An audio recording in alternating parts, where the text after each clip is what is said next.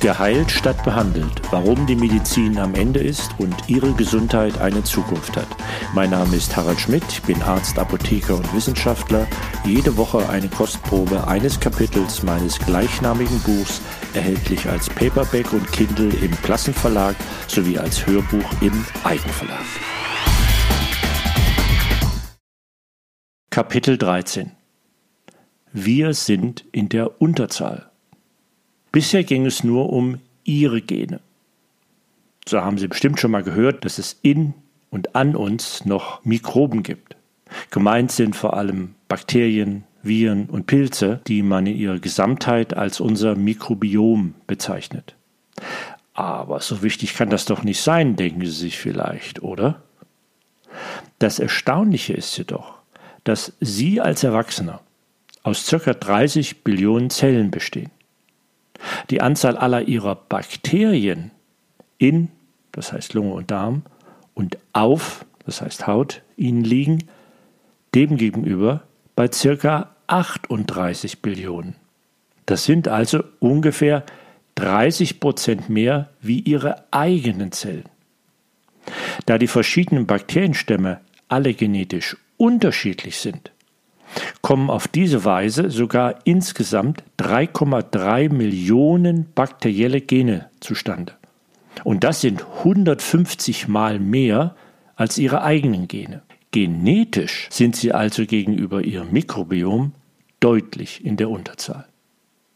Wann immer Sie also von sich sprechen, müssen Sie eigentlich zur Hälfte auch von Ihren Bakterien, Viren und Pilzen sprechen. Diese sind keine unhygienische Verunreinigung, wie manche Menschen denken und insbesondere bei der Hauthygiene übertreiben bzw. unvorsichtig Antibiotika einnehmen, sondern wir leben in einer Symbiose. Wir benötigen uns gegenseitig. Darmbakterien produzieren für uns zum Beispiel Biotin, Folsäure sowie die Vitamine B2, B12 und Vitamin K. Doch der größte Risikofaktor für unser Mikrobiom sind wir selbst. Ob es ein ideales Mikrobiom gibt und wie dieses aussieht, ist noch unklar. Sicher ist jedoch, zum Beispiel für das Darmmikrobiom, dass eine große Vielfalt an verschiedenen Bakterien, Diversität genannt, positiv mit unserer Gesundheit korreliert. Die Zusammensetzung variiert zwischen Personen und auch bei derselben Person über die Zeit. Personen, die zusammenleben, sowie Hundebesitzer und Hund, gleichen ihre Mikrobiome übrigens an, was jeweils die Diversität der Darmflora erhöht, also zu empfehlen ist. Ernährung spielt beim Darmmikrobiom eine wichtige Rolle, aber auch Bewegung, Stress, Lebensgewohnheiten, Alter, Geschlecht und Arzneimittel. Die qualitative Einordnung einzelner Bakterien in eher gesunde und ungesunde hat erst begonnen und wie erfahren Sie mehr darüber, wie es um Ihr persönliches Mikrobiom beschaffen ist? Am weitesten entwickelt ist die Analyse des Darmmikrobioms. Wollen Sie Ihr Darmmikrobiom bestimmen lassen, beginnt dies zum Beispiel mit einem kleinen Set bestehend aus einem sterilen Probengefäß plus Wattestäbchen und einem Rückumschlag. Sie tupfen mit einem Stäbchen eine Probe vom Stuhlgang und rühren diese in ein Probengefäß ein, verschließen es und ab geht es in die Post. Das war's. Einige Wochen später kommt das Ergebnis. Dazu wird im Labor aus ihrer Stuhlprobe DNA extrahiert und ein Gen sequenziert, das spezifisch für Bakterien aber in jedem Bakterienstamm anders ist.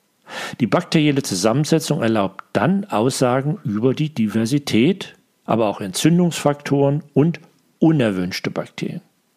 Ihre Daten werden gegebenenfalls mit den Ergebnissen von tausenden anderen Mikrobiomanalysen verglichen, und zwar passend zu ihrer geografischen Region und ihrem Lebensstil. Das heißt, ein 70-jähriger Allesesser mit anderen älteren Allesessern und eine 18-jährige Veganerin mit anderen jungen Veganern. Verkompliziert wird die Interpretation möglicherweise dadurch, dass in verschiedenen Teilen unserer Verdauungsorgane, also Schleimhäute des Magens, verschiedene Darmabschnitte oder Mund völlig unterschiedliche Bakterien zu Hause sind. Wie diese in einer Stuhlprobe repräsentiert sind, ist noch unklar. Zudem repräsentiert das Ergebnis jeder Stuhlprobe nur eine Momentaufnahme. Man sollte sich also in den Tagen vor einem Stuhltest repräsentativ, also so wie üblich ernähren.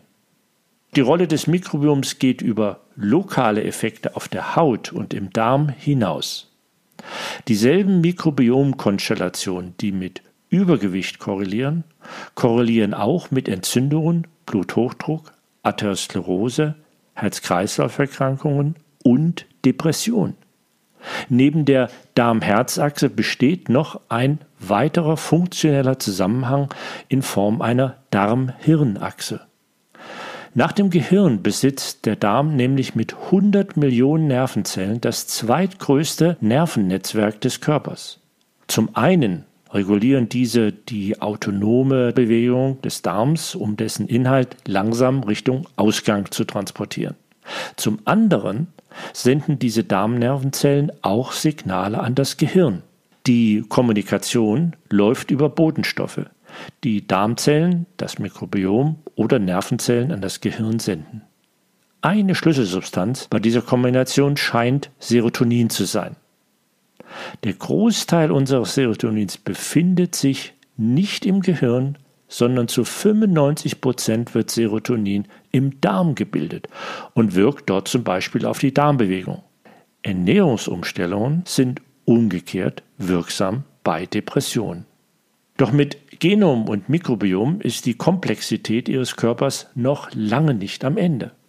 Was noch fehlt, sind sämtliche Umwelteinflüsse, denen ihr Körper ausgesetzt ist, zusammengefasst als das sogenannte Exposom. Da letztlich alles mit allem in Verbindung steht, also ihr Genom, Mikrobiom und ihr Exposom, müssen wir auch dies so präzise wie möglich erfassen. Eine weitere, vor allem technische Herausforderung, die bis vor kurzem noch absolut unlösbar schien mittlerweile aber realistischer Teil medizinischer Diagnostik zu werden scheint. Mehr dazu und wie Sie schon heute von der neuen Medizin profitieren können, in meinem Buch Geheilt statt behandelt. Leicht verständlich für Patienten oder hoffentlich noch nicht Patienten geschrieben. Denn mehr Wissen heißt mehr Gesundheit.